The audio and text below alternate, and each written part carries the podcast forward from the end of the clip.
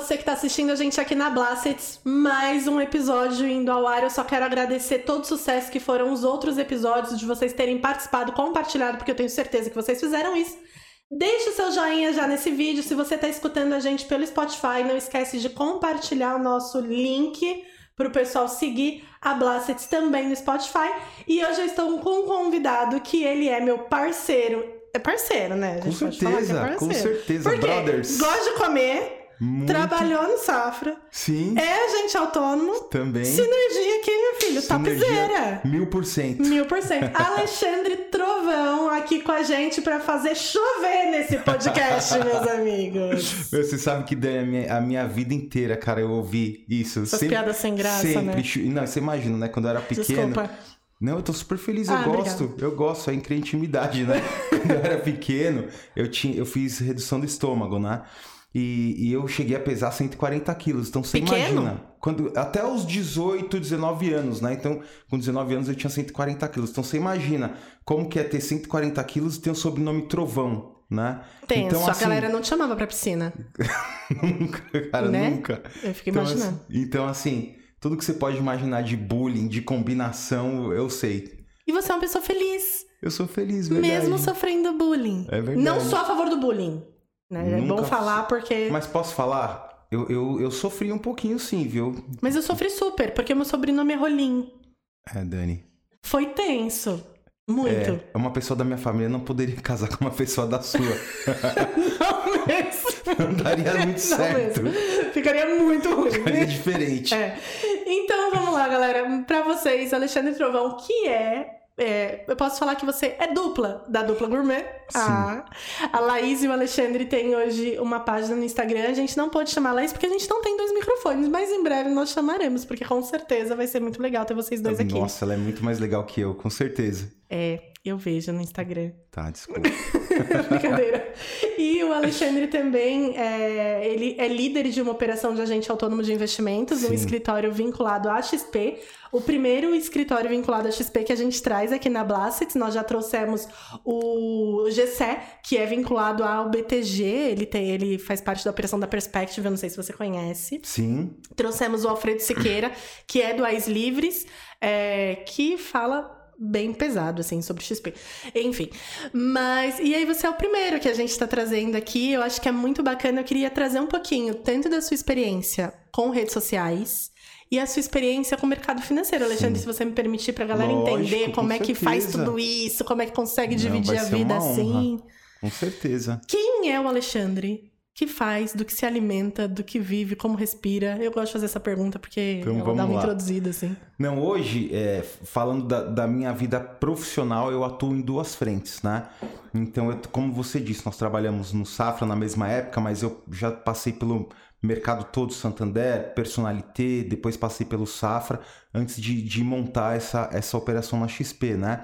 Então, falando profissionalmente, hoje, é, eu tenho, eu- eu sou um dos sócios desse escritório, né, da, da One Time, e é, essa é uma frente minha de atuação, é onde eu, eu dedico né, todo todo o meu esforço. E, paralelamente, a minha esposa tem um blog né, que, que atua em todas as redes, né, no Instagram, no, no YouTube, no Facebook, no TikTok, é, tem, tem é, o blog mesmo, o site. E aí, no caso da dupla gourmet, é, eu, na verdade, eu sou um funcionário dela, né? Eu sou... Olha que legal, ela manda em você. Ela manda na minha vida toda, né? Na verdade, não é só Olha que isso. te amo, amor. Ela manda em tudo, né?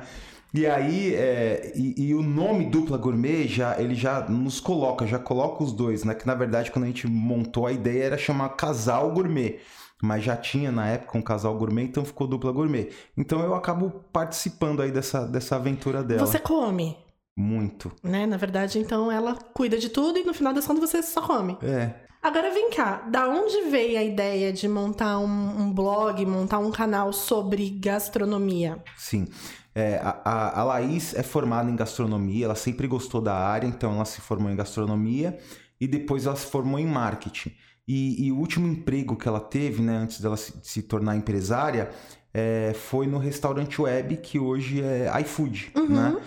É, e aí, um dos trabalhos que ela tinha lá era angariar blogs, an- angariar profissionais de, de mídias sociais para divulgar a marca. Né? Então, e, e aí, com, com é, como ela se aproximou muito desse universo, ela, ela falou, poxa, é, é, algo que eu gosto, que eu poderia fazer. Como eu, eu entendo de comida, né? Que eu fiz gastronomia e, e, e tenho também conhecimento em marketing, eu acho que eu poderia fazer um teste. E aí surgiu a partir daí. E é claro, né? E, e a pobreza também, né? Porque a possibilidade de comer de graça, né? Assim, Mas sabe o que eu tô pensando aqui? Você conheceu a Laís quando? Conheci a Laís em 2009. Você tava com quantos anos? Eu tava com 26 e ela tinha 17. Você tava com quantos quilos? Eu tava com. No... Ah, acho que uns 93. Você saiu de 18 anos, dos 140 quilos. Pra conhecer uma pessoa formada em gastronomia, você gosta de perigo, né? É, o universo faz isso comigo. O universo ele tá. é vida louca. O universo ele tenta romper meu estômago a cada dia. É, ele faz isso comigo, Dani. O que eu posso fazer?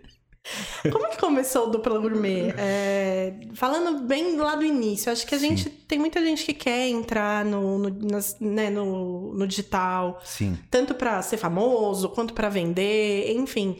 Conta um pouquinho dessa trajetória, o que, que efetivamente é o Dupla Gourmet como negócio. Uhum, sim.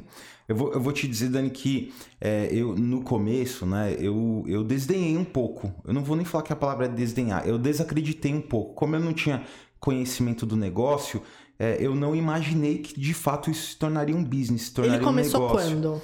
Ele começou em 2015, né?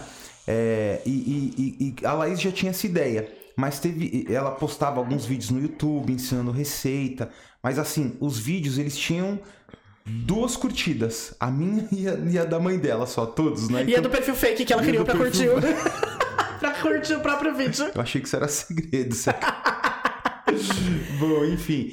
E aí, é, quando, quando a gente começou, a, a, na verdade, não falo nem a gente, falo a Laís, né? É, ela começou porque eu acabava não participando tanto, ela fazia algumas receitas e postava no YouTube. E de fato, assim, não, não dava certo, não ia não rodava. Por uns dois, três meses, ela postou muita coisa e não aconteceu nada.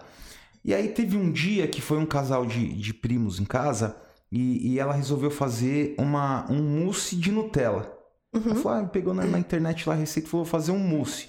Ela falou, ah, só que ao invés de colocar só o mousse, eu vou fazer um, é, um mousse de Nutella com leitinho. Eu falei, pô, que legal. Eu falei, ah, eu vou filmar. De repente isso aí pode se tornar um vídeo de receita, né?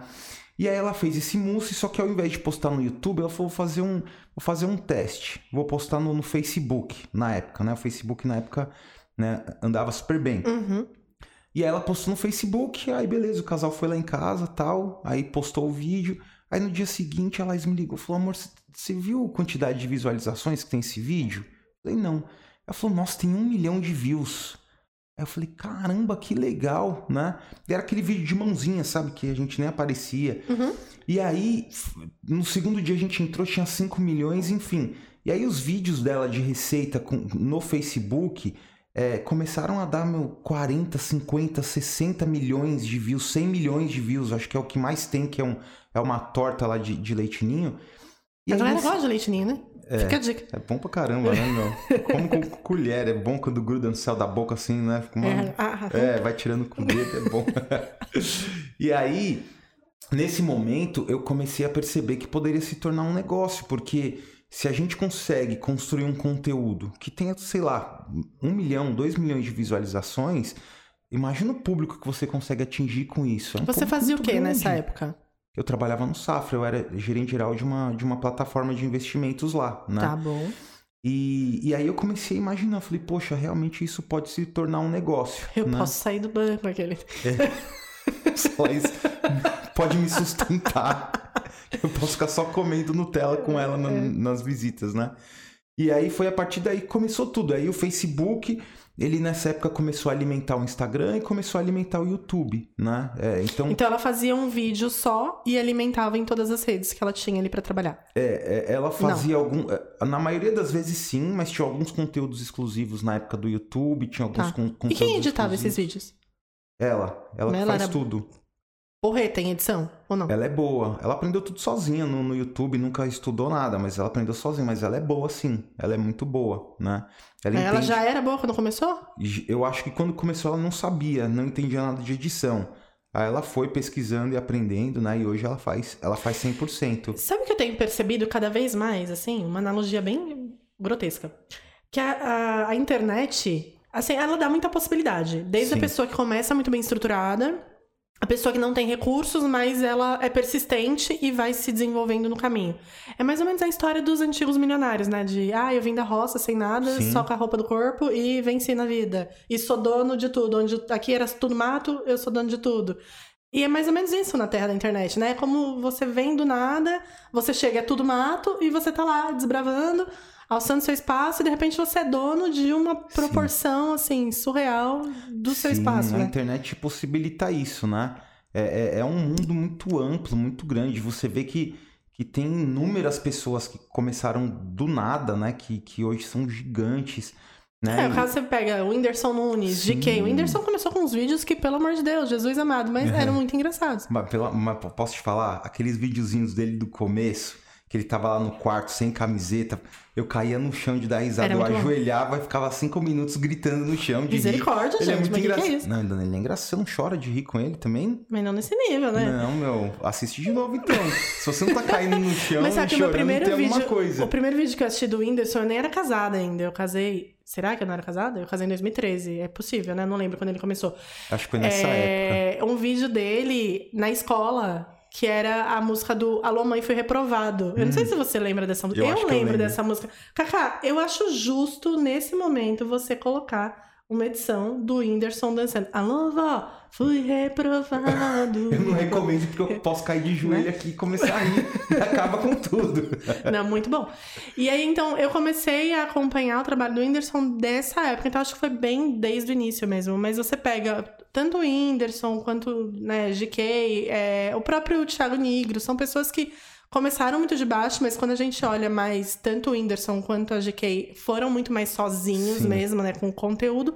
E conteúdo, vamos falar em termos de desnecessário. É um conteúdo de humor, Sim. mas não é um conteúdo que agrega conhecimento, que Sim. agrega valor ali, né? Sim. É, É, ele pode agregar um valor psicológico, né? Assim, de, de, de gerar alegria. Mas ele Isso. não, não, Não é, é um como conhecimento- falou, não é não é um tangível, conteúdo não é um necessário, conteúdo- né? exato. Tipo, ah, se eu não assistir, eu não vou viver, né? Como outros tipos de conteúdo. É, no seu caso, pensando que você fica cinco minutos rindo, eu acho que eu mudei minha concepção de conteúdo necessário. Acabei de categorizar o Whindersson GK e Carlinhos Maia numa categoria extremamente necessária. Que eu acho que dá uma serotonina a mais.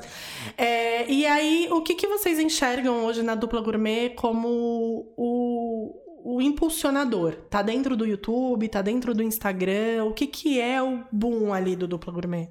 Hoje, o, o, o boom, ele tá em duas frentes. A, a primeira, a principal, que hoje eu acho que é a principal rede, né? É o Instagram, né? Então, tu, tudo que... é, a maioria né, do, da receita da dupla gourmet, tudo que gera de receita, a maioria vem do, do Insta, né? Isso é um Uhum. fato. Por muito tempo foi o Facebook, foi o blog, né? O blog também, vou te falar que hoje ainda gera, gera bastante, Mas ela bastante escreve receita lá, assim, Escreve. com paciência mesmo? com paciência. Isso eu ajudo. Eu também escrevo às vezes, né? Mas ainda dá um pouquinho de receita. Mas a principal frente é o Instagram. Em segundo lugar, eu vou te dizer que eu, eu acredito, é uma opinião minha, que até o ano que vem vai se tornar o primeiro lugar é o TikTok. Que é uma rede que está ganhando uma força gigante. O TikTok tem, ele gera um engajamento muito maior. É, a penetração do TikTok é muito maior, então você não precisa ter seguidores para atingir o público Uhum. o TikTok entrega, né? Ele Show. realmente entrega para as pessoas que se interessam pelo seu, pelo seu conteúdo. Ele faz o caminho inverso. Ele tem um algoritmo diferente do algoritmo do Exato. Instagram, né? Exatamente. Ele Então, realmente quer entregar, mais ou menos essa visão que a gente tem. é, se a pessoa se interessa por investimento e você produz um conteúdo de investimento, provavelmente em algum momento o TikTok vai encontrar essa pessoa e aí é um convite natural para ela começar a te seguir se ela gostar do seu conteúdo. Ale, mas acho que é uma curiosidade de muita gente que não tá muito por dentro das redes. É, de onde vem a receita? O que gera efetivamente receita? E aí a gente pode dividir por plataforma. Sim. O Instagram é comer de graça. Não, não. Assim, o que eu acho que tudo gera receita hoje, né? Todas as plataformas, mas é, quando a gente, assim, vou, vou falar de, de uma outra forma, né? Hoje nós temos algumas fontes de renda falando da dupla gourmet especificamente, né? Que, que a primeira são os restaurantes, né? As visitas aos restaurantes. Então, é, a gente Elas são patrocinadas financeiramente. Então eu te sim. pago, você vem e faz a propaganda. Ah, Eu vou te dizer que hoje é, as- a maioria sim, tá? Tá. Então são três frentes: as publis que são patrocinadas, né? É, tem alguns convites que nós recebemos que a gente entende que o conteúdo é interessante. O Alex Atala já te convidou? Não, Meu sonho. por favor, Alex, nunca te pedi nada. É. Se Vamos esse vídeo junto. chegar em você, convida Alex, ele e ele vai me gente. convidar pra ir junto, só porque. Ô, Alex, por favor, a primeira coisa que eu te peço, você não vai negar isso pra gente, né? Não é? Nunca te pedi nada. Nunca. A gente faz até Meu um rolinho de jiu-jitsu se você Fechou, quiser. Fechado. Então vamos, Alex, estamos aguardando. Você treina jiu-jitsu? Não. Eu sou muito sedentário, Dani. Depois eu vou te contar isso aí, você vai ficar com dó de mim, meu. Não, eu vou ficar com dó de você se o Alex Atala te chamar pra rolar no jiu-jitsu, mas tudo bem. Não, vamos... jiu-jitsu não, Alex, pelo amor pra comer. Não, jiu-jitsu não, pelo amor de Deus. Então, e aí, é, tem, tem os restaurantes que nos convidam, se a gente entende que o conteúdo é bom, a gente vai. E tem os restaurantes que a gente vai e paga porque quer, né? Uhum. Uma coisa que é interessante dizer que, assim, muita gente pergunta isso. Fala, tá bom, o Alexandre Laís, mas assim, se os caras pagam pra vocês, então o restaurante é ruim, e aí vocês vão e pegam dinheiro? Não. A gente já recusou e recusa bastante, assim.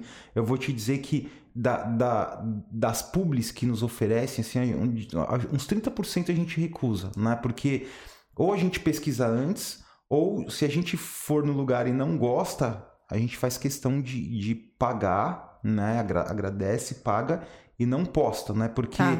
É, eu acho que a credibilidade com, com os seguidores vale muito mais do que o, valor pago por um restaurante, né? Vocês meio que modernizaram o crítico gastronômico, que era aquele cara que ia escondidinho, comia e fazia tipo Ratatouille. Ai, É. eu amo Ratatouille. Tô louca pra ir na Disney ver Eu a área do gosto. Ratatouille.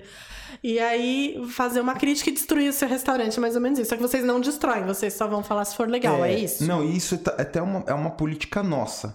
Tá. Eu a gente também não acha justo, de repente, visitar um lugar e, se o lugar for ruim, postar. Uhum. Isso também é uma coisa que nos perguntam muito. Dani, poxa, todo lugar que vocês vão, vocês gostam? Não. Se a gente vai e não gosta, a gente não posta. Se a gente vai e já começou a postar e não gosta, a gente apaga. Né? Hum. Porque a gente também não acha justo. De repente, sei lá, o chefe não estava no dia bom, ou de repente era uma opinião nossa que não, que não confere com a dos outros. Então a gente É não é acha paladar, justo, né? de No repente. final das contas, é preju- Exatamente, mas não é justo prejudicar um negócio, né? Porque é, não que, poxa, se a gente falar mal vai prejudicar, mas existem pessoas assistindo, né? Que, que, é, que podem de repente Eu quero ir. aproveitar essa audiência pra falar que o restaurante é uma bo... Mentira, não, não vou falar mal de ninguém, não. Mas acontece, acontece muito, assim. Acontece, teve um caso, meu, que é um. É, é até um restaurante, eu não, não vou falar o nome, claro, né? Mas é um restaurante que participou daquele programa do Jacan, sabe? Que ele recupera restaurantes. Hum... Eu esqueci o nome do, do, do programa. Eu não sei porque eu não conheço o programa, eu fiz um hum, como se eu não perder a soubesse. amizade, é. né? Não Então, conheço o programa, O mas. Jacan tem um restaurante. Jacan é o do Tom Pero. Do, é, do Tá. Masterchef. Ele tem, ele tem um, um quadro, né? Um programa onde ele visita restaurantes que é, que estão com problema e Tá. aí ele vai lá e conserta esse restaurante, né? Problemas diversos. De financeiro, de Tá. sabor, enfim, problemas diversos. E aí um desses restaurantes que ele passou, passou no programa, e lá no programa ele consertou, esse restaurante nos convidou Uhum. depois disso, né? E aí nós fomos e assim, e, e, e não tava bom. E ele não salvou. Salvou. Ele não salvou o restaurante. Não, Ele- era Tom Pero. Voo de galinha, como diz no mercado financeiro, né? Foi um voo de galinha. Puf, ele melhorou e piorou. Ele não salvou o restaurante e assim, e tava ruim. E a comida, quando a gente comia, eu olhava pra lá e falava, meu, e agora? Tá muito ruim. Aí a gente foi, conversou com ele falou, olha, a gente quer pagar o jantar.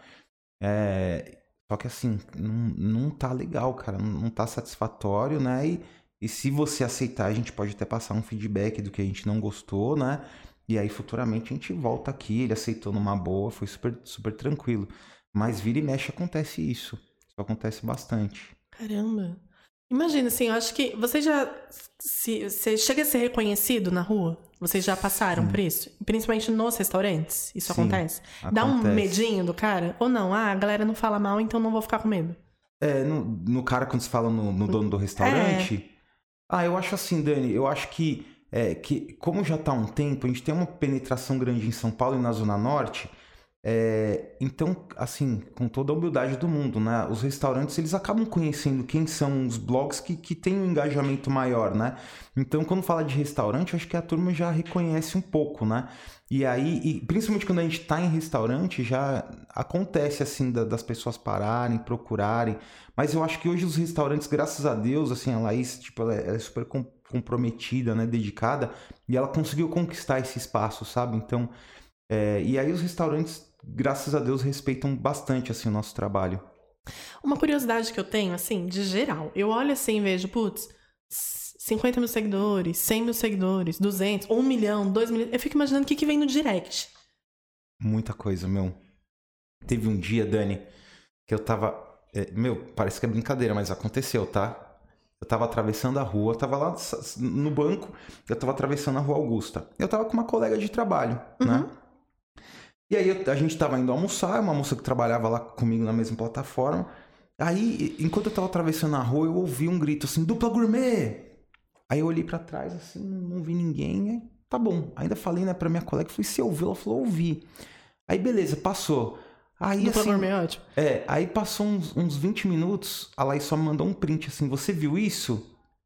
Aí quando eu abri o direct, era uma foto minha com essa colega de trabalho e a pessoa falando assim: ah, peguei vocês no flagra. Nossa, mais ou menos assim, Laís, fica de olho. Tipo detetive. Meu, como se eu estivesse fazendo alguma coisa e eu estressada porque tinha tido um resgate no dia que queria almoçar. não pode, o cara não faz nem almoçar, gente. Aí a pessoa veio e mandou uma foto. E assim, ainda bem que a, Laís é uma, uma benção na minha vida, né? Mas se fosse qualquer outra pessoa, imagina, né? Você tá de sacanagem, gente. É, mas Primeiro chega... que vocês viraram tipo Sandy Júnior, né? Você não tem nome, você é Sandy Júnior.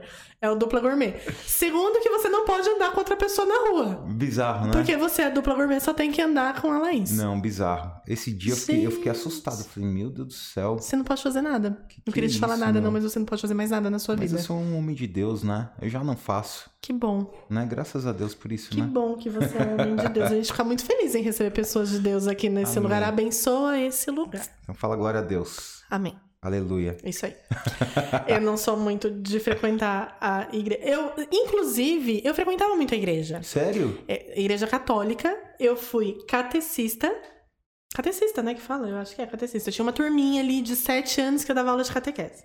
Inclusive, éramos em duas professoras de catequese. A, a outra professora mora hoje na Espanha. Também acho que não deu muito certo essa fase da igreja, não.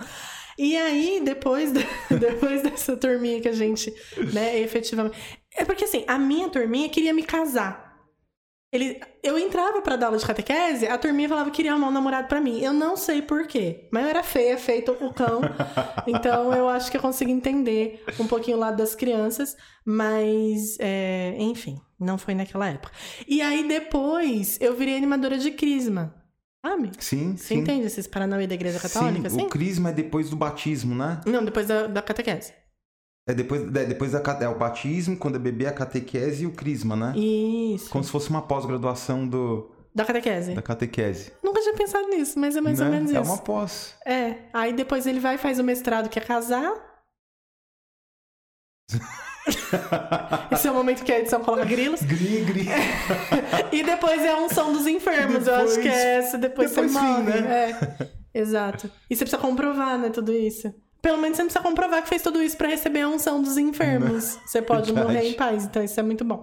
Enfim, e então eu tive uma passagem grande assim na igreja, mas aí eu vim para São Paulo, porque eu não, não sou. Você é de São Paulo, falando Sou nisso? de São Paulo. Quantos anos você tem, Alexandre? Tenho 39 anos. 39 anos, é de São Paulo. De onde que vocês são eu daqui? bem da... mais novo, você ia falar, né? Eu não costumo falar essas coisas, mas sim, você parece muito mais jovem. Achei que a gente tinha a mesma idade. Obrigado, Dani. Obrigado. Você é demais. Não pergunta a minha idade, porque não vai fazer Jamais sentido. Jamais faria isso. 33, 32? Você sabe que eu trabalhei um tempo, eu fui... Como é o nome daquele negócio, gente? Que trabalha com Mary Kay? Consultora independente Mary Kay. Você já percebeu que eu não sou muito simpática, né, Alexandre? Eu tô imaginando você andando num carro rosa. Ah. É, então, não, não cheguei a ter o carro rosa, mas eu era, cheguei a ser consultora independente marquei, mas eu, eu vi que eu não tinha muito jeito para aquilo. Porque na hora que eu juntava a mulherada na minha casa, ou ia na casa lá da mulherada, que começavam umas perguntas assim, tipo, ai, mas isso aqui não vai manchar a minha pele. Eu não Nossa. tinha muita paciência.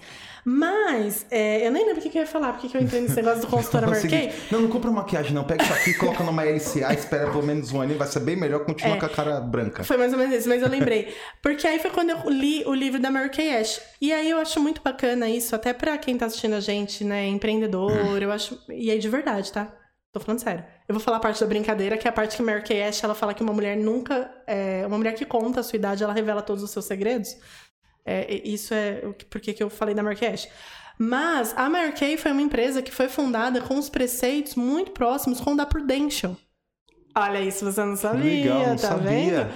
Por quê? O filho da Mary Ash, ele trabalhava na Prudential, ele tinha um dos cargos altos na Prudential quando ele saiu para poder montar a Mary Kay. Tanto é que a Mary Kay tem um cartãozinho onde você faz uma consultoria, né? Onde você fala sobre o cliente.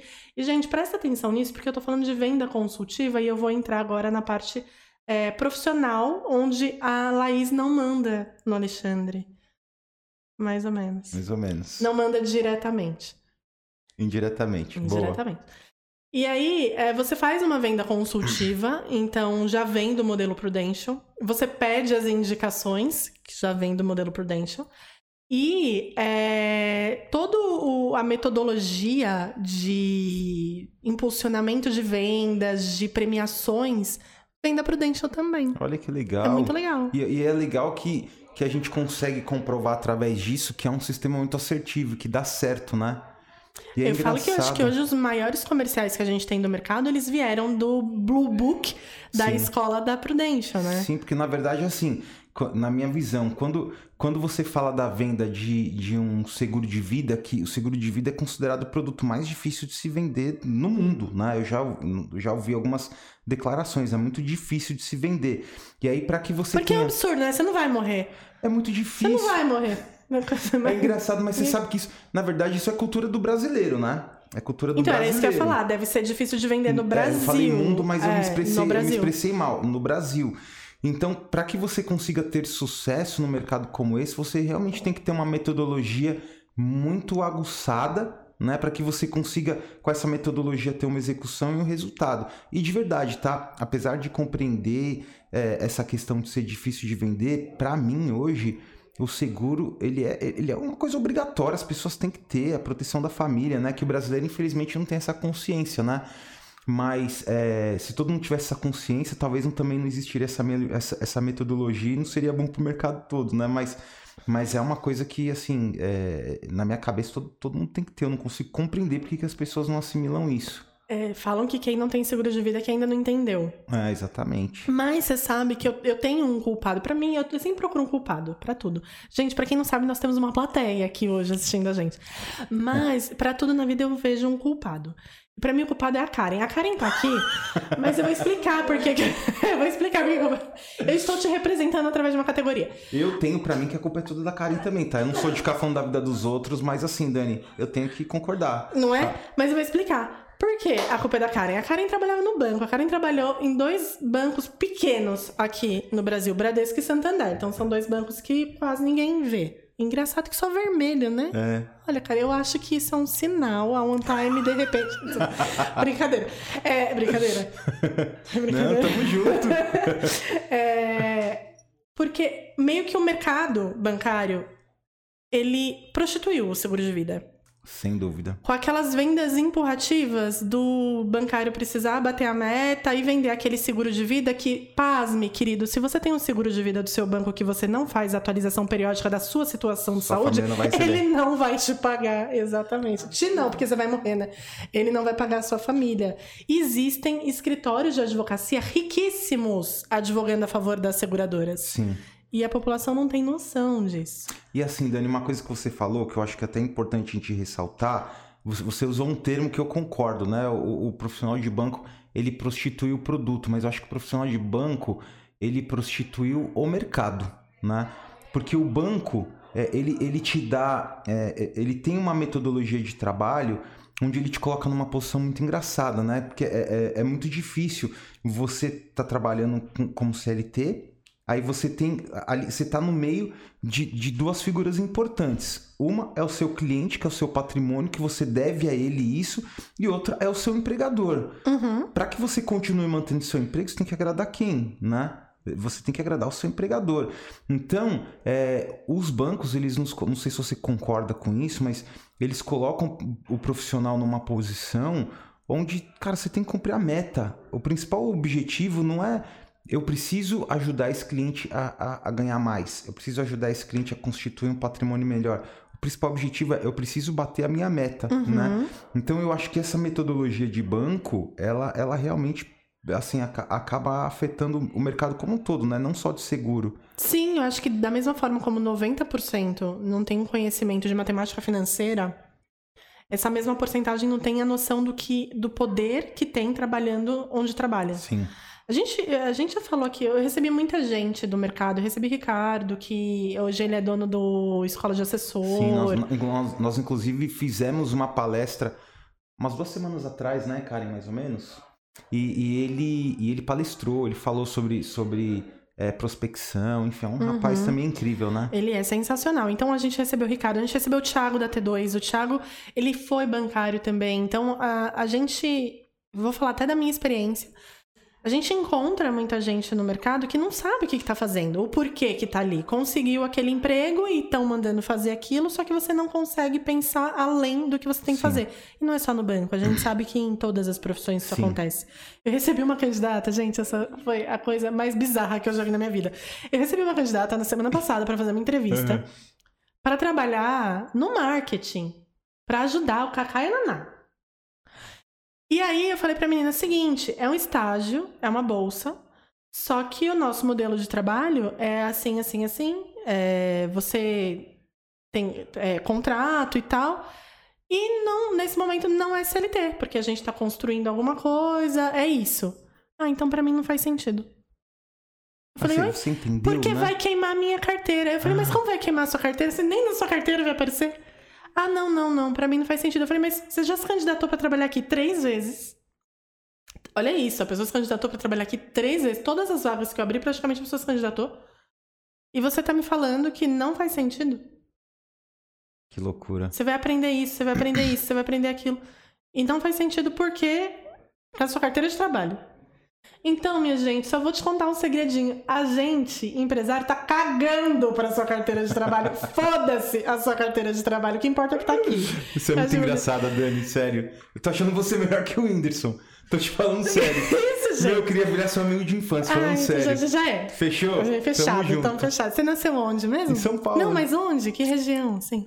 Eu- na Zona como? Norte, sim? É, eu Você nasci na morava. Zona Norte. Você morava onde na Zona Norte? No Jaçanã. Pronto, a gente é amigo próximo. Eu morava ali no Horto, tá Pronto, pertinho. tamo A gente junto. é amigo de raio. Amigo de bairro. Trovão, raio. Não, é muito ruim Não, isso. não, nem Tá. fala, nem fala. É, E aí, Ale, me conta como surgiu essa vontade, né? Entrou no banco como? Por acaso ou queria? Porque eu recebi uma galera que veio, ai, meu sonho era entrar no mercado financeiro. Pô, toma no cu, né, velho?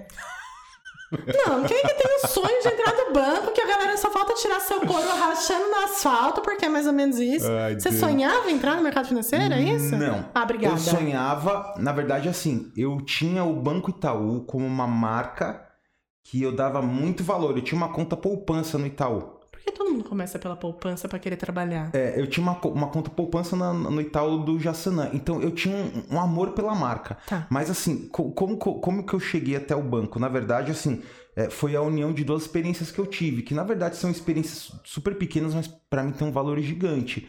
A primeira experiência eu trabalhei na, na, na 25 de março, né?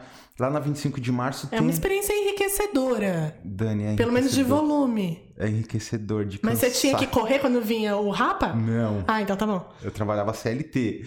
Mas era assim, eu trabalhava num- é, numa lojinha, sabe Shopping Mundo Oriental, Galeria Pajé? Eu sei. Não sei se a galera tem noção do que, que é isso quando você trabalhava lá. Porque hoje é uma coisa. É, não, importante É, falar é uma isso. lojinha que tinha lá dentro do Shopping Mundo Oriental. E o meu trabalho lá era vender canetas e cosméticos no atacado. Eu Fiquei dois anos lá, dos 14 até os 16, 17 anos. Caneta e cosmético, tipo conversa, né? Sim. É, que coisa de, de chinês, né? Era aqueles produtos de chinês. Aí tinha um monte de coisa, mas o principal era assim, era, era material... Você não trabalhava pro Lubin, não, né? Não. Ah, então tá bom. Porque o Lubin é brother meu. Assim. Não. E aí eu fiquei dois anos lá. E lá, de verdade, eu comecei. Eu come... Foi uma experiência, primeiro, muito enriquecedora, porque assim, minha família não queria que eu trabalhasse, apesar de ser muito simples, né? Minha mãe foi contra na época. Ela falou: você não precisa, eu acho que você pode se dedicar só aos estudos, mas eu queria ter a minha independência. A Karen riu porque ela sabe quem é o Lubin, tá? Só pra te falar. Que o Lubin não é coisa da minha cabeça, não é meu amigo me conta. imaginário. Depois ela te conta. E assim, minha mãe era contra, né? Mas, mas mesmo assim, eu, eu, eu sempre fui muito determinado. Então eu falei: não, eu quero trabalhar, eu vou, quero ter minha independência. Sua mãe fazia o financeira. quê? Minha mãe já era aposentada na época. Mas ela né? trabalhou em quê na Ela vida? trabalhou assim? em comércio sempre, né? Em lojas no Brás. Por que você é comercial, assim, né? acho- Sua mãe trabalha no Braz. É. Aí você foi pra 25 de março. Exatamente. E aí, Dani, Vai anotando o perfil, Naná. e aí, eu trabalhei por dois anos lá, era super cansativo, imagina, né? E tem um fator também, naquela época eu já tinha uns 120 quilos, né? Ficava em pé o dia inteiro de domingo a domingo. Então, meu, não, não era E fácil. seu joelho, gente? Até hoje sofre, né? Pelo amor de Deus. Imagino. A lombar e tenso. o joelho. É, eu tô e falando porque são coisas que eu sofro. Ia tá 120 quilos, subi a ladeira Porto Geral pra, pra ir pra casa. Misericórdia. Você tem Então- quanto de altura? 1,82. Pelo menos você é alto, vai. Você imagina como era, né? E aí fiquei Bem por... grande. Aí você nunca caiu, né?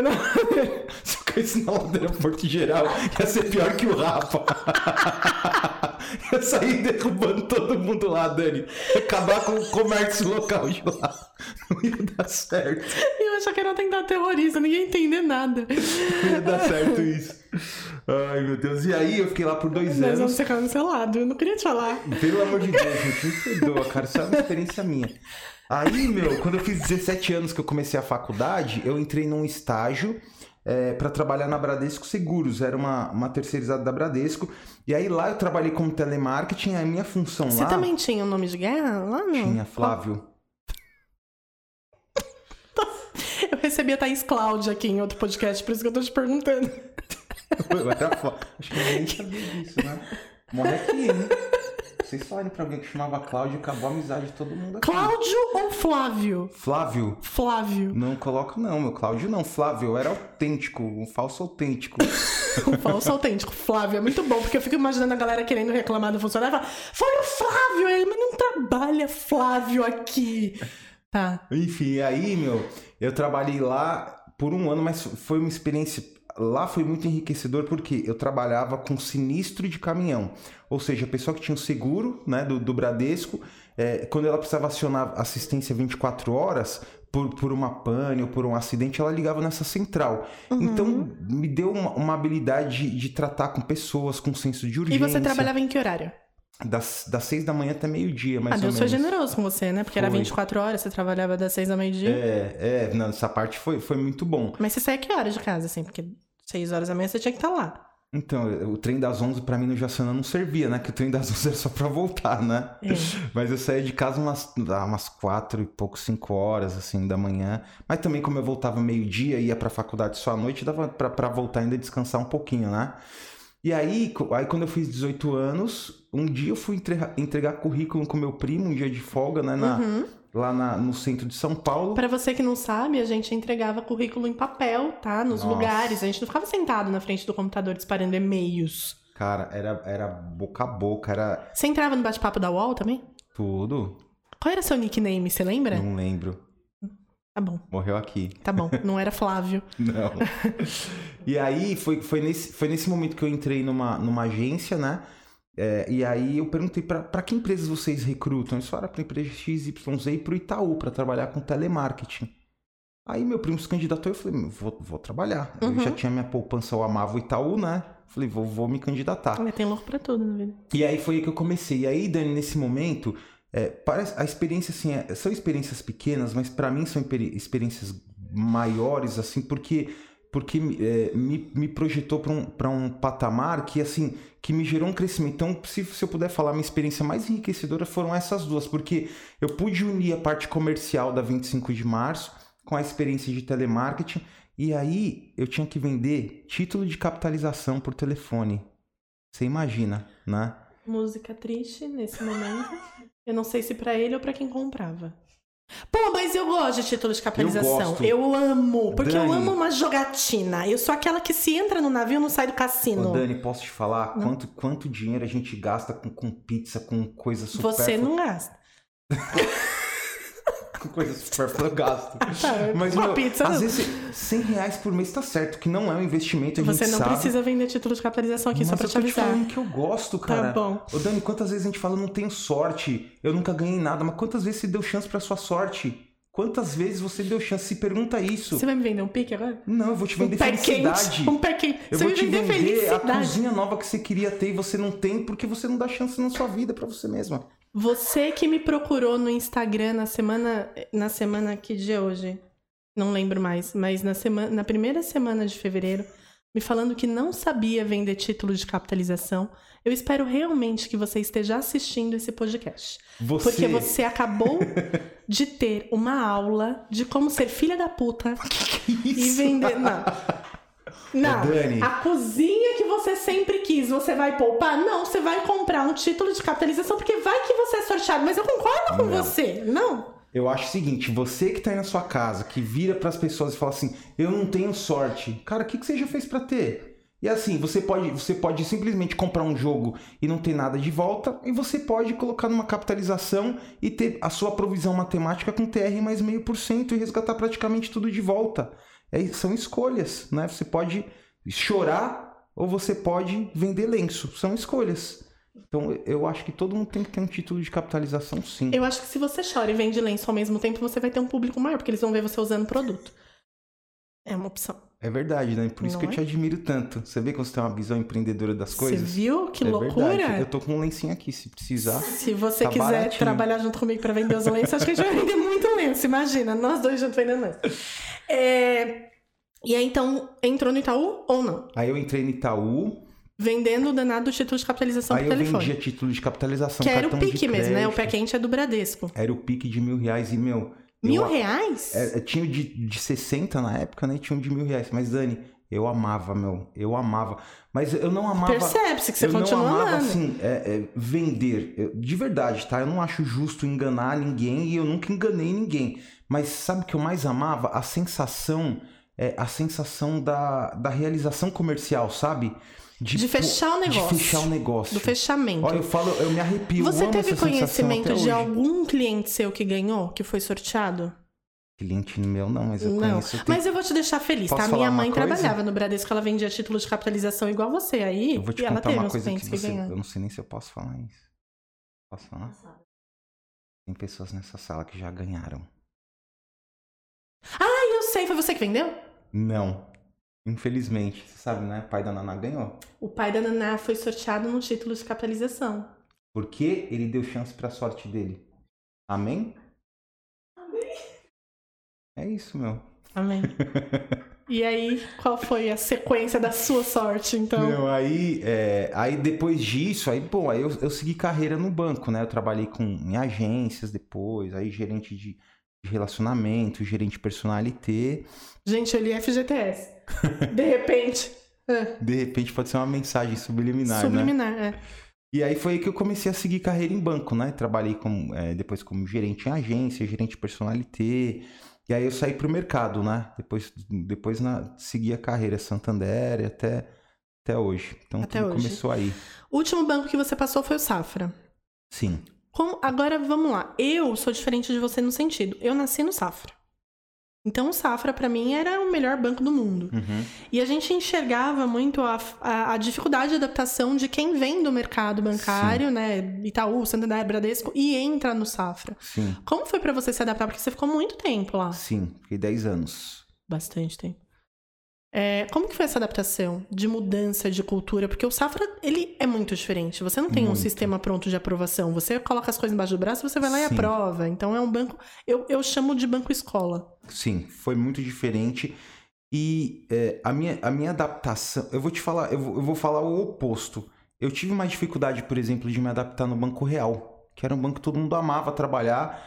Só que, meu, eu cheguei no Banco Real e falei: o que, que eu preciso vender, o que eu preciso fazer, quanto eu preciso dar de resultado, quando, cadê a minha estratégia?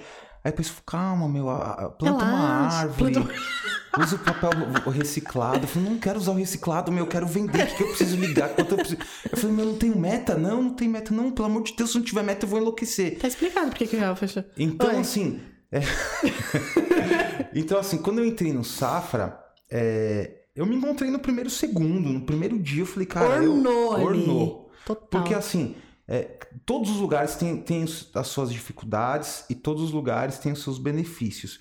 E o Safra tem um benefício muito grande. Se você tem um, perfil comercial se você gosta de trabalhar, pega suas coisas, põe debaixo do braço e faz o negócio acontecer. Porque é, te dá a possibilidade de atender bem o cliente e dá a possibilidade de realizar bons negócios. Então, assim, é, de isso que você citou é um fato. As pessoas têm muita dificuldade de se adaptar num, num modelo como o Safra, né? Uhum. Mas eu acho que a pessoa não precisa se adaptar, ela tem que ter o perfil, ela tem que entender qual é a cultura e tem que ter o perfil. Essa questão de cultura ela, ela é muito importante. Se você está vendo que o perfil não é um banco de processos, é um banco de pessoas, é um banco de negócios. Então, se você tem esse viés, esse perfil, a tendência de você dar certo é grande. Você Claro, podia sair também do mercado financeiro e trabalhar em direitos humanos, né? Também. Acho né? que vai bater aqui. você saiu do Safra ou saíram com você? Eu saí do Safra. Porque assim, gente, eu sou muito honesta em falar. Eu não virei agente autônomo porque eu, eu saí do banco. O banco saiu comigo. Inclusive, eu fui mandada embora do pai Rodrigo Pinheiro. Espero que você esteja vendo que você me mandou embora, mas eu Olha o que você cresci perdeu, na vida. Rodrigão. Você perdeu, meu Rodrigão, bem. Hoje, se eu Rodrigão. sou rica, graças a você que me mandou embora. Viu, Rodrigão? Olha que beleza. Tá vendo? É, Ele não me mandou embora diretamente. Ele me mandou embora através do Alexandre Cavalcante, né, Ale? não vamos expor Te amo, ninguém, Alexandre. mas, ninguém é. a gente expõe esse lugar aqui. Não vamos expor, mas eu gosto do Ale. O Ale é um amigo. Ele ficou muito triste de ter que me mandar embora, né? Mas faz parte. É, mas essa questão de mandar embora realmente é, é algo muito difícil, viu, meu? É, é- é assim, pra mim, eu vou te falar que a pior parte era essa. Mandar Tem que- embora? Tem que desligar alguém. É, é muito Ninguém sabe disso, né? A galera muito acha que o ruim. chefe é filha da puta que chega lá e manda embora. Me conta como que é a Não, é sensação muito de mandar ruim. embora. É o pré e o péssimo. pós, porque tem o pré e tem o pós, né? Não é péssimo, é muito ruim. É muito ruim porque a gente é ser humano e é normal você criar laços pessoais com as pessoas. Se você não cria laço pessoal, você que tem um problema, né? A gente que tem. Porque você tá num ambiente, você cria laço. E, e é normal que você tá num ambiente corporativo, você convive com aquelas pessoas o dia inteiro e aí, de repente, você recebe uma notícia, você vai precisar desligar tal pessoa. E, cara, você tá com a pessoa o dia inteiro, você sabe que ela tem filho, você sabe que ela precisa, você sabe que. é, eu tive que desligar um cara uma vez, que é um menino, no- nossa, nota um milhão, assim, nota 10. Que é, eu já sabia que eu precisaria fazer esse desligamento, tava esperando né, o banco. E, é, e aí, um mês antes, ele chegou pra mim e falou assim: Cara, eu tô pensando em trocar meu carro e pegar o XYZ, só que minha parcela vai mudar de tanto pra tanto. O que, que você acha? Aí eu falei, meu Deus, me dá sabedoria, né? Porque assim, aquel- aquela questão que a gente falou no começo. Eu tenho, que, eu tenho que agradar o meu empregador, mas também tenho que agradar meu cliente, que naquele momento era, era o profissional. Uhum. Eu falei, cara, eu odeio esse carro, meu. O que, que eu faço? Vou denegrir o carro. Esse carro, é uma bosta. Ouvi falar mal desse, você não tem noção, não compra. Cara, porque é muito difícil, é muito difícil. Eu ficava sem dormir, eu chorava, é muito Foi nesse difícil. momento que você descobriu que tinha ansiedade? descobri que eu tinha ansiedade desde o dia que eu nasci. Pelo amor de Deus. desde Olhei pro médico e falei, mentira daqui! O dia que eu peguei, peguei o primeiro relatório, falei, Satã, não tá cumprindo sua meta. Foi ansiedade, Rivotril, na hora já. tá bom. E, e o pós do mandar embora? Como muito que é? ruim. É muito ruim. É que, como tudo na vida, a gente se adapta, né? Mas o, o sentimento é, é muito ruim. É um sentimento, assim, de... É, é um sentimento ruim, né? De que indiretamente você tá prejudicando alguém, né? É muito ruim. Nossa, é algo que... É a pior parte, assim, que da minha carreira foi isso. E tem certeza? Porque Não. você virou agente autônomo. Ah, não. Isso aí foi a melhor coisa que aconteceu na minha vida. Todos os dias? Não, né? Então. Ah, Dani, para, né, meu? Ah, não, Tudo- vamos ser tudo- sinceros. não. Uma coisa é você querer contratar, não vem Tudo querer na usar vida- meu podcast pra contratar, não. Não. Porque você tem que ser sincero na contratação, Tô- eu- fala a verdade. eu tô sendo Trabalha igual um sincero. camelo, ganha igual um mendigo no começo, é xingar de filha da puta pra baixo, todo mundo olha pra você como se você fosse um Sim. ladrão, você fala que fez merda todos os dias até efetivamente você fechar o primeiro contrato. Misericórdia, Dani. É Ô, Vamos mentira? orar. Quer fazer uma oração aqui ao vivo? É mentira? Que isso, irmã? É mentira? Não, é assim, é muito difícil, Dani, mas eu vou te falar que eu, eu não concordo plenamente, tá? Tá. A minha Agora você vai ter que falar por quê. A minha experiência com agente autônomo é outra. Hum. É algo que eu almejei e que eu desejei, né? Então, é, Mas sabendo o que era. não. Tá eu descobri muitas coisas depois. Tem muita coisa que é muito difícil. Empreender é muito difícil, Dani. Você sabe disso, né? A Então, mas eu parte acho que você usou a palavra-chave. Empreender. Todo mundo que entra nessa carreira entende que vai empreender? Não. A pessoa entende que ela precisa ganhar um dinheiro a mais, que ela precisa ganhar uma luva. Não é todo mundo que, que entende. As pessoas que entendem o conceito come grama no começo, como você disse, mas depois ganham muito dinheiro e são muito felizes. Aí Mas- eu concordo com você. Aí assim, mas a pessoa tem que Por isso que eu agradeci o Rodrigo Pinheiro. mas é isso, mas a pessoa tem que entender, né? Então assim, não é fácil. É Será que que ele vai me processar? Porque eu falei o nome dele? Rodrigo, pelo amor de Deus, faz isso. eu não tenho né? dinheiro pra te pagar, não. Eu falei que era rica, mas é brincadeira. Nada a ver, cara, se Nada a ver. fizer isso. Mas eu acho, Dani, assim, que é, o, o processo, assim, eu, eu desejei, eu desejei muito. Porque eu, de verdade, tá? Eu gostava muito do Banco Safra. Gosto ainda do banco, eu acho uma baita instituição. Como tudo, como tudo na vida tem dois lados. Tem um lado que não é tão bom, um lado bom. Eu, eu tive uma passagem assim que eu sou muito grato. Desenvolvi carreira, me desenvolvi como profissional. Hoje eu, eu me considerado eu me considero um profissional assim cascudo, né? Assim, falar o Uhum. termo. pelo que eu vivi lá, como você disse, é uma escola é, Mas, meu filho, você foi literalmente esfregado no asfalto, né? no Porque asfalto. você trabalhou no Bradesco, você trabalhou no Itaú, você trabalhou no Santander, foi pro Safra. É, só o Nada Bradesco eu podia ser pior passei, pra mas você. eu passei no Ah, Santander, não, é, você não foi pro Bradesco, não. Real, né, que virou Santander. Não, então... meu real, pelo que você falou, foi, foi férias. Não, pra mim foi ruim. Eu não sei abraçar árvore, meu, plantar árvore. Eu gosto de fazer negócio. Aí, meu, é, então a experiência foi outra. Eu queria, eu queria, sabe, assim, montar, deixar o meu legado, sabe? Eu queria. Então, assim, eu, claro que eu tinha uma expectativa grande. E aí, lógico, quando você migra, nem tudo são flores, né? Uhum. É difícil. A parte de empreender é difícil. Essa- isso que você comentou é uma das questões mais difíceis de todas. A pessoa não é contratar, tá? Porque é, é a pessoa entender o conceito do agente autônomo, né? E o agente autônomo, como o nome diz, é autônomo. Você precisa construir o seu negócio. Só que o modelo, ele te permite construir algo muito grande, muito rico, né? Ele te permite você, de fato, ajudar o brasileiro a investir melhor. Sei que é um jargão, né? Que, que é Ele da... contrata as pessoas lá, né? Na. Meu, Na é One Time é você que contrata, né? Também participo. Porque. Tem área de expansão. Coitada da galera que vem aqui fazer entrevista comigo e não escuta nada disso que você tá falando. Não, Dani, mas é verdade, cara. Porque não vou falar, putz, vem. Foi você que contratou a Karen? Foi.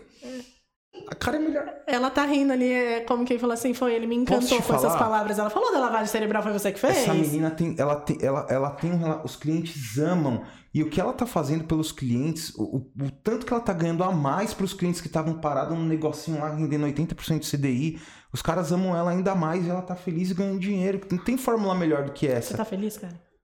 Pra quem não tá vendo, a Karen balançou a cabeça positivamente. Mas você come grama?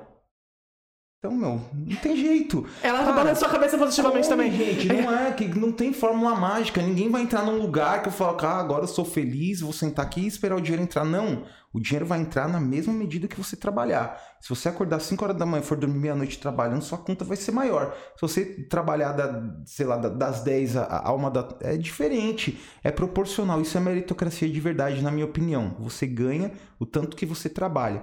Então tem muita gente com muito potencial batendo meta ao invés de construir o seu patrimônio, né? Uhum. Então, eu acho que o modelo te proporciona isso. Ele proporciona realmente uma mudança de vida financeira, uma mudança de qualidade de vida, né? É, mas ele também te obriga a trabalhar demais. Tem que trabalhar muito, né? Então a gente não, não pode mentir, né? O que, que você sentiu de diferença entre a profissão de agente autônomo e bancário? Eu senti muita diferença na parte de empreender. Senti muita diferença na parte de me organizar. Porque, assim, nos primeiros dias eu cheguei lá, eu tava acostumado a chegar às nove, né? Que eu tinha cartão. Cheguei às nove, agora que eu vou fazer? Ninguém vai, ninguém o que vai que me dar nenhuma orientação, ninguém a XP não vai me ligar aqui e falar que eu tenho que bater meta, ninguém vai falar nada, eu que vou ter que fazer tudo sozinho. Né? Então, isso foi um choque muito grande, porque se você não fizer nada, não vai acontecer nada, né? Então, essa questão do autônomo, de você se planejar, é, isso foi um, um- um choque muito grande, né? É, eu, tive um, eu tive um choque muito grande também em termos de, de, de conhecimento técnico, porque quando a gente está na área comercial, tem que produzir. Uhum. Né? E existe uma área que você mesmo trabalhou nessa área lá no banco, né? Existe uma área que te dá um suporte técnico, né?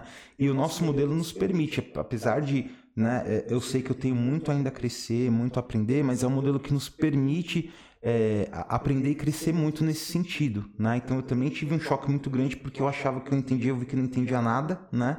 E hoje eu vejo que eu não entendo nada mais ainda que eu tenho muito mais a aprender. Né? Então, eu acho que esses são os, os, os, principais choques, assim, nessa liberdade que você tem, você tem que se planejar, você tem que fazer o seu dia, então acho que isso eu é posso te falar qual foi a lição que o agente autônomo me trouxe, assim? Hum. Que diferente do banco, no agente autônomo você não faz nada sozinho. E quando eu falo não faz nada sozinho, é você pode até conseguir captar o seu cliente sozinho, mas você não vai conseguir atender com excelência em tudo que o mercado financeiro tem, porque você é incapaz de saber Sim. tudo e dar uma qualidade de atendimento. Sim. Então você depende de outras pessoas. E o escritório, ele nunca vai crescer sozinho. Porque ele depende de todo mundo Sim. jogando no mesmo time. Porque o mercado tá predador, porque tem gente que vai Sim. só por trocar luva, como você falou, ou vai por ajuda de custo, o que não é a essência do trabalho.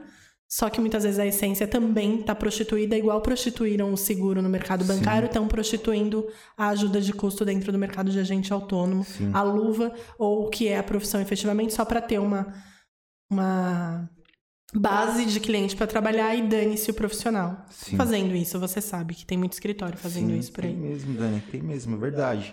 E eu até, até convido, se alguém estiver assistindo e tu for profissional de banco, cara, se, se, a, se a sua ideia é ganhar uma luva, é ganhar mais, cara, não sai. Não sai. Fica aí, fica no seu mercado. Não tem um mercado pior ou melhor, tem um mercado que se adapta ao estilo. Cara, não faz isso, porque aí a pessoa vai dar um tiro no pé. Não é isso. É mudança de vida, meu. É você construir o seu negócio, construir o seu legado, você ajudar o cliente de verdade. O cliente falar assim, cara, não tá legal. Ah, não tá mesmo, vamos sair sem se preocupar se você tá tirando o produto meta ou não né? É, você oferecer o que você quer porque você acha que vai ser mais vantajoso para o cliente e a relação ganha-ganha vai ser ele te indicar um cara na outra ponta e você vai ganhar no todo, né? E, e, então eu acho que, que nesse sentido assim é tudo é, é, é muito válido, sabe assim. É... Esse cara é bom, hein? Esse cara é embaçado, velho. Tá vendo? Tá Te que... falar que. Meu Deus. Meu Deus do céu. XP BTG que se cuide. Ô, Dani, para que eu não tenho muita humildade, vou sair daqui me sentindo, viu? Amarra ele na mesa, senão ele vai voar. Pelo amor de Deus, desculpa. E quais são os planos do Alexandre? Me conta aí. Bom, hoje eu, eu, eu sinto que é, a gente está iniciando a construção de um legado. Então, dentro desse modelo, a gente está engatinhando. É, eu, qual, quais são os meus próximos passos, né? A gente tem o desafio de atingir um bi, depois disso, a gente tem o desafio de buscar 5 bi de, de carteira. E, e, cara, eu quero, eu quero crescer, quero expandir muito e, e, e eu quero ser um, um, dos maiores escritórios da minha corretora. Né? Esse, esse hoje é o meu, é o meu próximo passo. Uhum. Né? Isso falando dentro do, do universo agente autônomo. Falando do, do universo da minha esposa, eu tenho plano de profissionalizar né, junto com ela o, o, processo, porque também é uma frente muito rentável, né? E, e a gente está no momento de construção de patrimônio, né? E a gente está no momento agora que eu, assim, se, gente, se eu puder dizer, eu acho que é o auge do momento de construção pela nossa idade, pelo nosso momento. Então é o momento agora de, de, de fazer dinheiro, né? Uhum. Então acho que essas são as duas principais frentes: rentabilizar o, o, o meu negócio, né? Na, na One Time, fazer com que esse negócio seja rentável, né? Principalmente é pelo, pelo compromisso que a gente tem conosco, com os sócios, né, tornar o negócio rentável, e na outra ponta também ter, ter essa profissionalização do negócio para que a gente consiga, durante esses próximos anos aí, é, ter o que a gente planeja em termos de, é, em termos de, de recurso mesmo, né? Te vi uma pessoa extremamente ansiosa, sangue no olho, fechador de negócio, mas quem é o Alexandre pai? Como que você se descobriu quando trouxa. veio a paternidade? Eu sou um idiota, meu. sou um idiota, cara. É assim, ó, Dani, é, a, gente, a gente casou em 2012, uhum. né? Eu e a Laís. E, e aí, no, no primeiro ano, assim, é, a Laís já queria ter filho. Só que assim, imagina, a gente casou, ela tinha 20, eu tinha 29. Né? Ela era muito nova. E, e eu também queria curtir. Sorte queria... sua que deixaram ela casar, né? É, até hoje. Minha sogra, meu sogro, obrigado, viu, que vocês liberaram. Mas é, a gente casou, é, ela era, ela era muito nova. E aí, já desde aquele momento, ela queria ter filho. Né? Era um sonho dela, era meu também, mas era muito mais dela. E aí, o que, que eu fiz? Comprei um cachorro, né? Falei, vou dar uma amenizada, comprei um, um York. As ideias, né? né? Ah, eu quero um filho, toma um cachorro. Ah, tá o cachorro aqui que eu compro a ração, cuida dele. Aí deixei lá o Billy, né? Aliás, vixe, cachorro, meu Deus do céu, não vou nem falar cachorro danado do caramba, até hoje dá um trabalho. Mas enfim. E aí de, começou a começaram a passar os anos e esse desejo de ter filho foi ficando mais latente. Uhum. E aí quando a gente completou 4 a 5 anos, a gente decidiu, bom, agora é o momento. E aí veio o balde de água fria, né? A gente começou a tentar e nada, assim. E aí a gente começou a tentar, é, a gente começou, a gente tentou acho que por uns 3, 4 anos, né? E, e, e, eu também, assim, sei lá, por falta de tempo, também nunca quis me cuidar. Lá tinha saúde perfeita e eu nunca tinha uhum. visto né, a minha saúde. E aí quando eu fui ver a minha saúde, eu tinha algumas deficiências, né? Que provavelmente eram por causa da bariátrica, de vitamina, uhum. que, que podiam prejudicar nesse, nesse nosso desejo, né? E aí, em 2020, né, até, até uma história que a gente falou de igreja no começo, né, que é uma coisa muito. Eu até falei isso na igreja, né, que é uma coisa assim que para mim marcou muito, né? Minha mãe faleceu em 2020, né? Então, é, no, no, bem no começo da pandemia. E teve um dia que eu tava voltando para casa de carro e eu tava assim. O Dani, eu tava revoltado com Deus, sério. Eu tava falando, nossa senhora, é muita mancada o senhor tá fazendo comigo. Não tô satisfeito com o que o senhor tá fazendo. O senhor fez com a minha mãe, a gente tentando engravidar. E aí, é, eu lembro que eu tava no carro dirigindo na Alfredo Pujol e do nada eu vi uma placa assim, sabe assim, uma placa que tava escrito assim, Blessed, né? Aí eu olhei assim e continuei dirigindo. Aí do nada, sabe, ficou aquela martelando na minha cabeça, Blessed. Aí eu entrei, que não sabia a tradução, uhum. entrei no Google e é abençoado, né? Uhum. E bem na hora que eu, eu tava chorando no carro fazendo essa oração, aí eu falei, caramba, meu, porque essa placa apareceu do nada. Quando eu olhei de novo, a placa não tava mais lá. De verdade, tá, Dani? Eu não tô falando que é nada espiritual, que surgiu uma placa e sumiu. Eu devo ter passado no trânsito e não vi mais a placa, uhum. né? Só que naquele dia eu senti no meu coração, eu falei, cara, tem alguma coisa diferente aí, né? Eu senti uma resposta, né?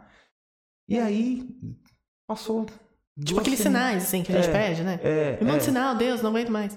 Aí passou duas semanas, eu tava lá acordando de manhã, sete horas da manhã, eu ouvi um grito, né? Falei, caramba, o que ela está fazendo no banheiro gritando sete horas da manhã, né, meu? Pelo amor de Deus. Eu falei, será que ela tá gravando um vídeo? Mas o que, que ela tá gritando no vídeo, no banheiro, né, meu? Tá fazendo um. A comida não ficou boa, tá um passando review mal. do banho, tá mostrando depois o pós, né, do, do jantar de ontem, sei lá. Que ela tava... Aí ela saiu gritando e chorando com um teste de, de gravidez na mão.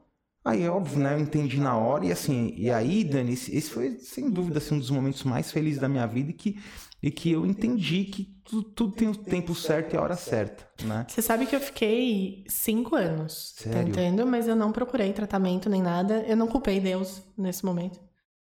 Eu culpei Deus depois que eu engravidei. Eu falei, por que Deus? O que eu vou fazer agora, né? é, agora, assim, quando você me conta essa parte emocionante que ela saiu do banheiro com o teste de gravidez, gritando, uma dúvida, você pegou o teste de gravidez? Eu peguei. É? Como assim? Você pegou ele na mão? Na mão? É? Peguei, por quê? Mijado mesmo? Não, ela colocou plástico azul. ah, que boazinha. Não, né, Dani? Mesmo nesse momento, não é pegando a urina assim do nada também, né? É porque o meu marido, quando eu entreguei o teste que tava positivo, ele Você olhou pra tá mim e falou, você mijou aqui? Eu falei, mijou? Ele falou, ah, toma essa merda aqui. Eu falei, não, eu tô grávida, velho, olha aqui. Pô, que legal que ele fez com esse é. momento, né? Tão, um momento tão marcante. É, eu falei, ainda bem que eu não gravei. Eu ia virar, essa viral na internet. Meu Deus do céu. Yeah. Eu lembro disso até hoje. Tá e bom, aí, meu, hoje eu sou um pai. No começo, óbvio, é super difícil, ninguém tá preparado, ninguém fala o que acontece no primeiro mês. Ninguém fala, é surreal. Mas não é só no primeiro mês, né? Primeiro mês. É que eu, eu, digo com a minha experiência, o primeiro mês foi muito difícil. Por quê? Porque, porque a gente desejou tanto, tanto, tanto, que quando a gente concretizou o sonho, você fica aquela, aquele check, né? Sonho realizado. Tá, só que não, não é só o começo. Aí quando você vê aquela criança de madrugada, precisando acordar cedo, já um senhor, né? Tinha 30, faz um ano, tinha, sei lá, sete meses que ela nasceu, né? Já tá com 38 anos. Eu sou cansado, Ó, Você já fez bullying com gordo, você tá fazendo bullying com o velho, você é cuidado. Não é bullying, eu sou, eu sou um senhor mesmo, de verdade, eu sou cansado, meu. você não vai me ver subindo escada, eu só subo escada rolante, elevador, evito tudo, eu sou cansadão mesmo. É tipo o Jaiminho lá do... Do Chaves? do Chaves, pra evitar a fadiga. É, eu evito a fadiga 100%, né? É, até isso que, que eu tava falando mesmo. Você tava falando que ninguém fala, né? Que a criança, né, de É. madrugada, o que, que vai fazer ali o primeiro mês, é porque a criança dorme na É, maternidade então, pra assim, enganar você. Esse, esse primeiro mês, ele foi muito cansativo pra mim e pra Laís, assim, foi, foi assustador, porque eu não tinha ideia, né? E aí bate aquele baque da realidade. Mas depois foi passando tempo, meu, nossa, e não tem coisa melhor na vida, né? Tem. Você sabe que o que você fez agora comigo é teste do hosts, né? Do podcast. Porque virar pro hosts e falar o que, que eu tava falando é tipo pra fazer ele provar que ele tava prestando Você atenção no que você tava teste, falando. parabéns. Eu já tinha combinado isso antes, né? É, Na verdade, eu lembrava o que eu tava falando. Foi um teste pra saber se ia foi um passar. teste. Eu sou boa também no que eu faço. Não acham que é só Caramba, você? Falando, a gente é uma dupla Você imbatível. viu? É, é, é, é uma experiência. Eu não vou falar pra você que é a melhor experiência da vida, tá? Porque eu acho que é romantizar demais, mas é uma experiência única. Eu acho que é a Sim. palavra que eu posso dar pra maternidade. Enfim, eu sou sincera demais às vezes. Eu Não, sofro de eu te- sincericídio. Ô, Dani, eu vou te falar, esse negócio de. Nossa, é me- cara, é uma das melhores coisas. A maternidade, a paternidade é, é surreal, é inexplicável, literalmente. Não tem palavras pra explicar esse sentimento. Não dá, mesmo que a gente tente. Mas não, realmente não deve ser romantizado, porque não é fácil. Não, não é. Quem, quem é muito feliz com a minha maternidade é a minha psicóloga, o meu, o meu neurologista e a farmácia. São três coisas assim que eu tenho certeza que são bem felizes com a minha maternidade. Mas brincadeira, não, eu sou, eu sou uma mãe feliz. Demorei um ano pra ficar, mas hoje eu Sério? sou feliz. Eu virei mãe, eu faço, trago bolinho quente, né, Naná? Eu trouxe bolinho quente ontem pro pessoal, bolinho de cenoura, Ô, que delícia, bolo de mãe. Meu Deus do céu, eu, eu gostaria de provar um bolinho de cenoura. Eu te chamo de novo pro podcast, eu trago um bolinho de cenoura pra você. Fechado. Tá bom? É, Ale, muito obrigada pela sua participação. Imagina, eu que agradeço. Faz aí o seu jabá, fala um pouquinho da One Time pro Ah, pessoal. gente, sigam arroba OneTimeInvest, é o 1, numeral 1, Time Invest. De verdade, tá? Você que precisa de consultoria financeira, você tá lá no banco, cara, ganhando tão pouco. Aí você vira pras pessoas e fala, meu, não tô ganhando, não tô... Por favor, nos procure. Não, não for só eu não, procura eu e a Dani, tá? Pode procurar, a gente faz um, um, um bem bolado muito legal. Mas de verdade, é, nos sigam, nos procurem, cara, a gente sente um orgulho, um prazer muito grande em- a gente sente um orgulho um prazer muito grande em, em ajudar as pessoas, né? em, é, em ver é, é, o quanto a gente pode melhorar a vida, porque às vezes a gente trabalha tanto, tanto, tanto. Eu falei que eu estou em fase de construção, aí você vai trabalhar, trabalha uma vida, aí no final da vida você perde para inflação, porque não tem ninguém te ajudando, né? Você- Perder pra inflação tá bom, dura você perder pro, pro câncer e não ter nenhum seguro de vida. Você falou do seguro de vida aqui. Verdade, Dani, você tá- você é boa, hein? Pelo amor de Deus. Bom, e, e sigam a gente. E o arroba da Dupla Gourmet, arroba Dupla Gourmet, também sigam a gente. Por favor, curte, compartilha. Quando a gente postar qualquer coisa, marca três pessoas. E assim, não custa nada, né? Eu acho que a gente pode se ajudar, né? Marca três pessoas é a estratégia da Prudential. Você. São três indicações. Você ficou feliz com quem saiu do Big Brother ontem? Não gostei, meu. Não gostou. Eu falei ontem, eu falei, pessoal, eu falei, sabe por que eu não entro no Big Brother? Além de Uhum. todos os outros motivos, mas assim, o único motivo, até parece, é porque eu não tenho capacidade psicológica de ser rejeitada com 83%, 80%. Não eu tenho certeza que se eu entro no Big Brother, eu saio com 99% dos votos, assim. Só quem ia votar pra eu ficar lá talvez seja minha mãe, pra falar, não, fica aí pra me dar folga. Meu, e a gente nem falou da do balde na cabeça, né? Não, sem noção, Ah, né? Dani, para, meu. Que bater o balde na cabeça da menina foi bizarro, né, meu? Não é? Eu não assisto Big Brother, gente. Mas não é porque eu não quero, é porque eu não tenho TV aberta em casa. Mas eu vejo nos, nos feeds do Instagram. Aí eu fiquei sabendo. Eu me informei um pouquinho só porque você vinha. Não é porque eu acho fútil, é porque eu acho. Não, a gente vai entrar em política. Gente, então, Ale, muito obrigada. Obrigada mesmo pela sua participação, por ter vindo até aqui. Não chegou o pão de queijo, você viu. Por isso que eu preciso de patrocinadores nesse podcast. Eu acho um absurdo. Posso falar uma coisa pra vocês? Estão perdendo uma oportunidade única na vida de vocês. Olha a exposição que vocês podiam ter nesse momento e não tem. Aí quem tá perdendo são vocês. Não é um absurdo? Você tem que valorizar quem te valoriza. Aí depois, Dani. quando eu tiver, assim, um milhão e meio de seguidores, 300 Não milhões de seguidores, atrás, não, não, viu, vem. Não, não É. pode vir. Pode vir. pode vir. Pode vir. sim. Muito obrigada por ter assistido a gente. Lembra de curtir, compartilhar, de se inscrever no canal, aciona o sininho para receber as notificações e bora até o próximo episódio.